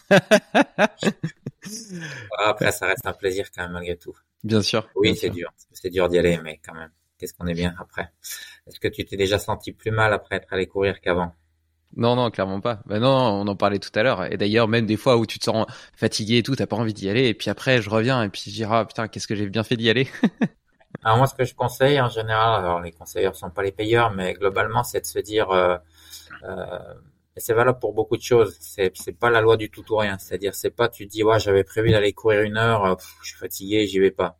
Tu peux te dire, bon bah allez, je je vais mettre les baskets et si je fais 20 minutes, ben voilà, c'est déjà ça de prix et souvent, pas toujours, parce que parfois tu es vraiment fatigué, t'as pas du tout, euh, et il faut, et ça peut être même contre-productif, mais souvent, finalement, tu vas faire ton heure ou tes 45 minutes que tu avais prévu. Mais au moins, et puis si tu y vas pas, au bout de 20 minutes, si vraiment tu sens que c'est dur, bon, tu rentres et puis voilà. Oui, et puis tu peux, tu peux très bien courir tout doucement, euh, tu vois, en laissant tes, ton esprit divaguer, euh, sans avoir aucun objectif de temps, sans regarder ta montre ou soit. Voir marcher, tu sais pas, t'as prévu d'aller courir, tu es, fatigué, bah, déjà rien que sortir, aller prendre l'air, si tu as la chance d'habiter euh, euh, en dehors d'une ville, c'est encore mieux ça c'est un autre sujet, mais en tout cas, euh, mais même si c'est pas le cas, ben, aller marcher dans un parc, par exemple, euh, dans une ville, ben, c'est déjà, c'est déjà bien. En tout cas, faire faire quelque chose et bouger, et, euh, si ça peut être tous les jours, c'est quand même mieux. Et, bouger, alors on change un petit peu de sujet, mais mais quand même, c'est finalement c'est c'est en lien puisqu'on parle de santé. Bouger, c'est aussi euh, lutter contre la sédentarité. C'est pas seulement être actif, c'est être le moins sédentaire possible, c'est-à-dire euh, bouger vraiment au quotidien, ne pas rester comme on est en train de faire là depuis. Euh, Et moi, je suis debout. bah tiens, bah, je vais faire pareil. Alors, du coup, je vais aussi, je vais aussi lever parce que. Ah. oh, parce que ça fait effectivement une heure, une heure bientôt et demie là qu'on est qu'on est assis. Et voilà, donc casser un peu cette, joignons le, le, geste à la parole casser, un peu cette sédentarité et, faire un peu d'activité physique. Donc du coup, je sais pas s'il y aura la vidéo dans ton podcast, mais je vais en profiter pour même faire un peu de un peu de stepper. Donc je vais attraper mon stepper et puis je vais faire un peu de stepper si ça ne dérange pas. Magnifique. Bah justement, euh, ça, ça m'amène à la prochaine question. Est-ce qu'il y a un outil que tu as acheté euh, récemment ou même euh, il y a un peu plus longtemps et qui a changé ton quotidien? Là, je te vois avec un bureau debout et un stepper. Est-ce que ça, ça, a eu un impact important sur justement ce combat contre la sédentarité, puis peut-être des, des, tensions, des douleurs, etc. que tu pouvais avoir pendant la journée à, être trop assis? Alors complètement non mais que ce soit un petit plus. Euh, franchement, quand euh, la première fois j'ai vu ces, ces, outils, des gens qui marchaient sur tapis roulant, euh, alors j'ai aussi acheté un, petit tapis roulant là. Il y a des choses qui sont pas trop chères et qui, qui permettent aussi de, de marcher, de, de, répondre à ses mails ou de faire des visios comme on est en train de faire. au début, quand j'ai vu ça, je, je t'avoue que ça m'a fait un peu sourire. je me suis dit encore un gadget. Et puis finalement, la réflexion, je me suis dit pourquoi pas? Et franchement, je regrette pas pas d'action, ni dans les bureaux euh, debout, ni dans ce, genre d'équipement. Mais franchement, c'est euh, c'est un petit plus. C'est voilà, ça change pas, ça change pas la vie comme tu dis, mais euh, mais c'est c'est un petit plus et j'essaye de le faire régulièrement effectivement. Donc là, c'est pareil, c'est pas il faut le faire la moitié de la journée, sinon ça sert à rien. C'est 10 minutes, même si tu fais 10 minutes de stepper par jour pendant que tu fais une visio ou tu es en train de de répondre au téléphone. Alors après, ça paraît un peu bizarre, donc effectivement, euh, et ça l'aide d'une certaine façon euh, de faire ça alors qu'on est en train d'échanger. Mais mais je pense que d'ici une dizaine d'années, enfin je pense pas, je l'espère, je formule un vœu pour que d'ici une dizaine d'années, le fait de rester assis deux heures sans bouger, c'est ça qui paraîtra bizarre et que ceux qui font pas ce que je suis en train de faire ou ce que tu es ce que tu es en train de faire aussi puisque tu es debout, euh, on les regardera bizarrement en disant mais c'est bizarre là, pourquoi tu fais ça, tu te mets en danger. Mais au jour d'aujourd'hui, c'est plutôt l'inverse, c'est nous qui paraissons euh, un petit peu excentriques. Mais les mentalités peuvent changer. Ça se passe pas demain, mais ça peut changer. Bien sûr. Et ouais, ouais, moi je suis un adepte. Hein. Le, bureau, euh, le bureau assis debout. J'ai, euh, moi j'ai un tapis anti-fatigue, Meuf Mat, ça s'appelle, avec euh, des espèces de relief en dessous. Donc ça fait comme un petit chemin de forêt, tu vois. Donc je peux bouger mes pieds et ça, ça me donne, c'est, c'est, assez agréable. Et puis j'ai aussi un petit, un petit vélo. Euh, Domios des 4 sur lequel je pédale quand je, je suis des formations, que je regarde que je regarde des vidéos. Donc euh, c'est une façon simple de rajouter un peu de mouvement euh, dans, dans mon quotidien. Et le dernier truc, c'est que j'ai une barre de traction euh, et à chaque fois que je passe en dessous, je m'amuse à me suspendre. Et c'est pareil, ça, ça, ça, détend tout le dos, etc. C'est hyper agréable. Ouais, voilà. Donc ça c'est des petits, des petits gadgets, mais au final, bout à bout, bon, ça peut faire, ça peut faire la différence effectivement. Et sur une dimension plus philosophique, Guillaume, qu'est-ce que ça veut dire pour toi réussir sa vie? Oula, c'est que je m'étais pas préparé à ça. J'imagine. Réussir sa vie, ça veut dire euh, pas trop emmerder les autres déjà, euh, être respectueux des, des autres, euh, faire en sorte que les gens qui vivent avec toi soient le, mieux possible. Euh, et puis si en plus tu peux, euh,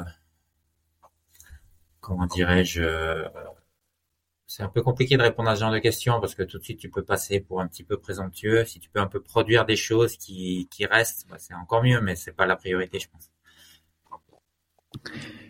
Tu aurais un défi à donner à nos auditeurs pour les 15 jours à venir? Quelque chose qu'ils pourraient faire une fois ou tous les jours et qui euh, pourrait leur permettre euh, d'explorer une nouvelle dimension de leur vie? Ou de leur potentiel Je suis pas trop sur ce genre d'approche. Alors défi, ça peut être bien pour initier les trucs, mais comme on l'a dit, euh, alors si on reste sur sur le, sujet du jour et sur le sur la santé, l'activité physique, l'entraînement, etc. Euh, comme on l'a dit, c'est pas un vaccin, donc c'est pas un truc que tu vas faire pendant 15 jours et, qui va changer ta vie. Malheureusement, ce serait trop simple, mais c'est pas comme ça que ça fonctionne. Donc c'est euh, plutôt que de dire un, défi, c'est plutôt comment réfléchissez à comment vous allez pouvoir euh, progressivement, c'est la notion de progressivité, elle est quand même importante, progressivement euh, vous remettre dans un mode de vie plus actif. Et euh, ouais, donc plutôt qu'un défi que je vais faire pendant 15 jours, euh, c'est comme un peu les histoires des régimes, tu vois. C'est pas si je veux perdre du poids, quel régime je fais pendant 15 jours pour perdre pour perdre 5 kilos? Ça, on sait très bien que ça fonctionne pas. Bah, pour l'activité physique, c'est la même chose. Si tu te mets à faire un défi tu vas faire un truc, euh, allez, bah, je peux te dire, allez, tu vas, est-ce que tu es capable d'aller euh, d'aller marcher 20 km par jour pendant les 15 prochains jours? Peut-être qu'ils vont le faire. Au bilan des courses, ils vont se blesser, ils vont se dégoûter, puis ils arrêteront de faire l'activité physique. Donc c'est c'est plutôt l'inverse. C'est plutôt de dire, commencez très doucement, faites un petit peu d'activité physique, voyez les conséquences que ça a sur votre vie, sur votre fatigue, etc. notamment si vous êtes très fatigué, que vous n'avez pas le si vous n'avez pas le temps, ben, il y a aussi des solutions. Euh, ben, voilà, on vient d'évoquer ce type de, de solutions pour casser la sédentarité. Ça peut être travailler sur les transports actifs pour essayer de remplacer un petit peu de temps de transport par un mode de transport plus actif. Et, euh, et voyez l'effet que ça a sur votre vie. Et, euh, mais encore une fois, c'est pas euh, je change. Le, le discours, c'est vraiment pas euh, comment vous pouvez changer radicalement pour devenir quelqu'un de super actif et, qui mange d'un coup euh, parfaitement, qui fait plus aucun écart, et, etc. C'est euh, c'est l'inverse, c'est de dire changer petit à petit. Euh, commencez par faire ne serait-ce que 10 minutes par jour. Faites 10 minutes d'activité par jour, et puis euh, si vous vous sentez mieux, peut-être que vous aurez envie de faire 20. Et puis après 30, et puis après 40. Ouais, c'est un peu la stratégie des mini-habitudes. On propose aux gens, par exemple, de faire une seule pompe par jour et puis, euh, une fois que cette mini-habitude est ancrée dans leur quotidien, donc la voie neuronale, elle est bien renforcée, etc., c'est facile après de capitaliser dessus euh, pour progresser. Et qui plus est, euh, naturellement, c'est frustrant de se dire, ah, j'en ai fait qu'une. Donc, naturellement, tu as envie, en fait, d'en faire plus. Et petit à petit, c'est comme ça que, enfin, en tout cas, selon le livre, c'est comme ça que tu arrives à ancrer de, de, de, nouvelles habitudes dans ta vie. Alors, une pompe, c'est peut-être un petit peu exagéré dans l'autre sens. Je veux bien, je veux bien qu'on soit progressif, mais pas. Contre 10 minutes 10 euh, ou 15 minutes de marche aller par jour. Euh, qui ne peut pas trouver 15 minutes dans sa journée, euh, y compris, y compris les, les personnes les plus occupées. Donc c'est possible. Il faut, ouais, c'est une question de priorité. C'est un peu moins de temps sur sur les réseaux sociaux et puis voilà. Euh, tu aurais un prochain invité à me recommander, à inviter sur Limitless pour parler de potentiel humain? Euh, Alors si tu veux un, bah, tu as, as cité Alex Chinson, là. Il pourrait être bien, mais je crois qu'il parle pas français. Donc, c'est, je crois qu'il est francophone, ton, euh, ton podcast. Euh, après, sur quoi? Sur le potentiel humain? Ouais. Euh, Physique ou intellectuel, hein? Ou la longévité, la santé. Euh. Euh, bon, après, il y a plein de gens qui travaillent dans mon domaine qui sont euh, qui sont très bien. C'est difficile de de, de, de, de citer une personne. Euh, moi, j'aime bien travailler, discuter avec des gens comme Laurent Bosquet, par exemple, de, Poitiers, qui est très très pertinent sur les aspects euh, santé. Bon, on vient de parler sédentarité, il connaît aussi bien ça, euh, ce genre de personnes. Après, sur le potentiel humain, pas sur la santé, plutôt sur le potentiel humain.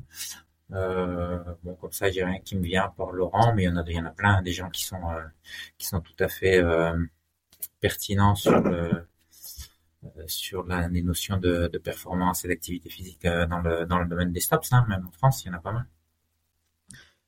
Ok. Je vais réfléchir. Je t'enverrai quelques noms par mail. Ok, c'est gentil. Après, je vais citer une personne et euh, ce que j'ai fait, mais euh, c'est son nom qui, qui m'est venu en tête, mais euh, après tu veux dire ouais bah tu as cité telle personne et pourquoi pas moi, etc. C'est un peu, tu vois, je vais me mettre du à dos si tu me demandes de faire. mais non, mais non, mais non. Bon, mais ok, tu, tu m'enverras, tu m'enverras quelques suggestions euh, par mail si, si tu penses. Euh, si on a envie de creuser un petit peu ton travail euh, autour de la physiologie de l'exercice, euh, et du euh, et plus, plus, plus spécifiquement de la pratique de l'ultra trail. Euh, tu as écrit un livre qui s'appelle Ultra Trail d'ailleurs. Ouais, Ultra Trail, plaisir, performance et santé. Donc j'ai fait la deuxième édition euh, qui est sortie l'an dernier, c'est encore assez récent. Euh, voilà, donc il est encore, on trouve encore, hein, il n'est pas épuisé, on trouve encore en, soit sur le site de l'éditeur Outdoor Edition, soit en magasin, en librairie. Et, euh, et sinon, j'ai un site internet aussi, perso, où j'ai pas mal de bah, tous les podcasts comme euh, celui qu'on vient de faire ensemble, ou euh, des articles que j'ai pu écrire qui sont euh, qui sont libres de droit, euh, des articles scientifiques aussi, mais aussi des articles de vulgarisation scientifique sont euh, des conférences que j'ai pu donner, voilà, des vidéos. Donc il y a pas mal de choses quand même en termes de, médiation scientifique sur ce site. Donc le site il s'appelle Kinésiologie euh, donc évidemment les jeux de mots avec kinésiologie, mais Guy euh, comme Guillaume, GUI.com. Ok, super. Bah, je mettrai de toute façon tous les liens euh, dans l'article lié euh, pour acheter le livre vers ton site perso. Euh, Peut-être aussi euh, le webinar que tu as cité tout à l'heure. Euh, si s'il y a une retransmission, tu me tu m'enverras le lien euh, et j'ajouterai. Mais je crois qu'on peut, on peut se faire un compte. Faut que je vérifie ça. Mais en tout cas, c'est typiquement les webinars. Ça aussi, ça figure sur la page euh, média de mon site. Donc, euh, Ok, bon bah tout tout tout est on peut on peut te retrouver là-bas. Ouais. Parfait, très bien. Eh ben écoute, euh, Guillaume, en, écho au petit check-in qu'on a fait en début de podcast, je te propose de faire un petit check-out. Maintenant que tu tu t'es élevé euh, vers le ciel et que tu as commencé à, à faire fonctionner ton cœur périphérique en bougeant tes mollets sur ton stepper, comment, euh, qu'est-ce que tu as pensé de cette conversation et euh, quelle est ton énergie maintenant? Euh, oui, de fait, euh, un peu plus élevé que celle de, du début. Donc, euh, pas forcément lié au stopper, mais aussi à la conversation qui était, assez sympa. Donc, je te remercie pour ça. Donc, euh, voilà, bah, je vais, continuer sur ma lancée puis essayer de, de finir cette conf pour demain quand même. Eh ben écoute euh, Guillaume, euh, pour ma part, ça a été un plaisir de te rencontrer, un honneur aussi.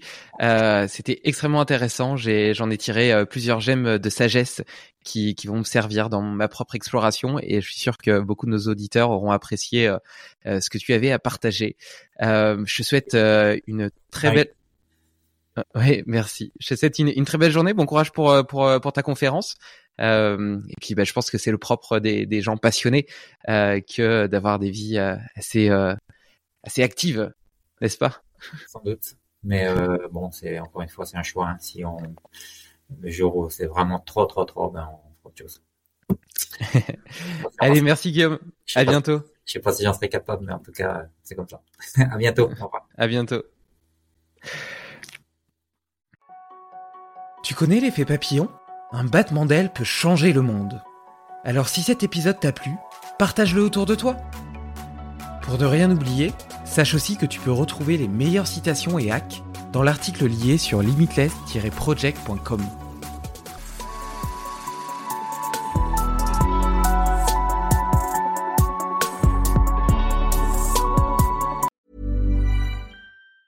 As a person with a very deep voice, I'm hired all the time for advertising campaigns. But a deep voice doesn't sell B2B, and advertising on the wrong platform doesn't sell B2B either. That's why, if you're a B2B marketer, you should use LinkedIn ads. LinkedIn has the targeting capabilities to help you reach the world's largest professional audience. That's right, over 70 million decision makers all in one place. All the big wigs, then medium wigs, also small wigs who are on the path to becoming big wigs. Okay, that's enough about wigs. LinkedIn ads allows you to focus on getting your B2B message to the right people. So, does that mean you should use ads on LinkedIn instead of hiring me, the man with the deepest voice in the world? Yes. Yes, it does. Get started today and see why LinkedIn is the place to be to be. We'll even give you a $100 credit on your next campaign. Go to linkedin.com slash results to claim your credit. That's linkedin.com slash results. Terms and conditions apply. Tired of ads barging into your favorite news podcasts? Good news. Ad-free listening on Amazon Music is included with your Prime membership. Just head to amazon.com slash ad-free news podcasts to catch up on the latest episodes without the ads. Enjoy thousands of ACAST shows ad-free for Prime subscribers. Some shows may have ads. Is there anything more satisfying than finding something that perfectly lines up with your taste and checks all the boxes? Like getting the perfect fit with a suit from Indochino. Their suits are made to measure and totally customizable with endless options. From timeless classics to bold statements, you can express your style exactly how you want. Choose your own cut, fabric, lining, buttons, lapels, and more to create the suit of your dreams. All at a surprisingly affordable price. They also offer fully customizable blazers, pants, outerwear, women's wear, and more. Every Indochino piece is made to your exact measurements, and they make getting measured easy. Simply set up your measurement profile in less than 10 minutes. You can send your measurements online from the comfort of your home or make an appointment at one of our showrooms. Find the perfect fit with Indochino. Go to Indochino.com and use code PODCAST to get 10% off any purchase of $3.99 or more. That's 10% off with code PODCAST.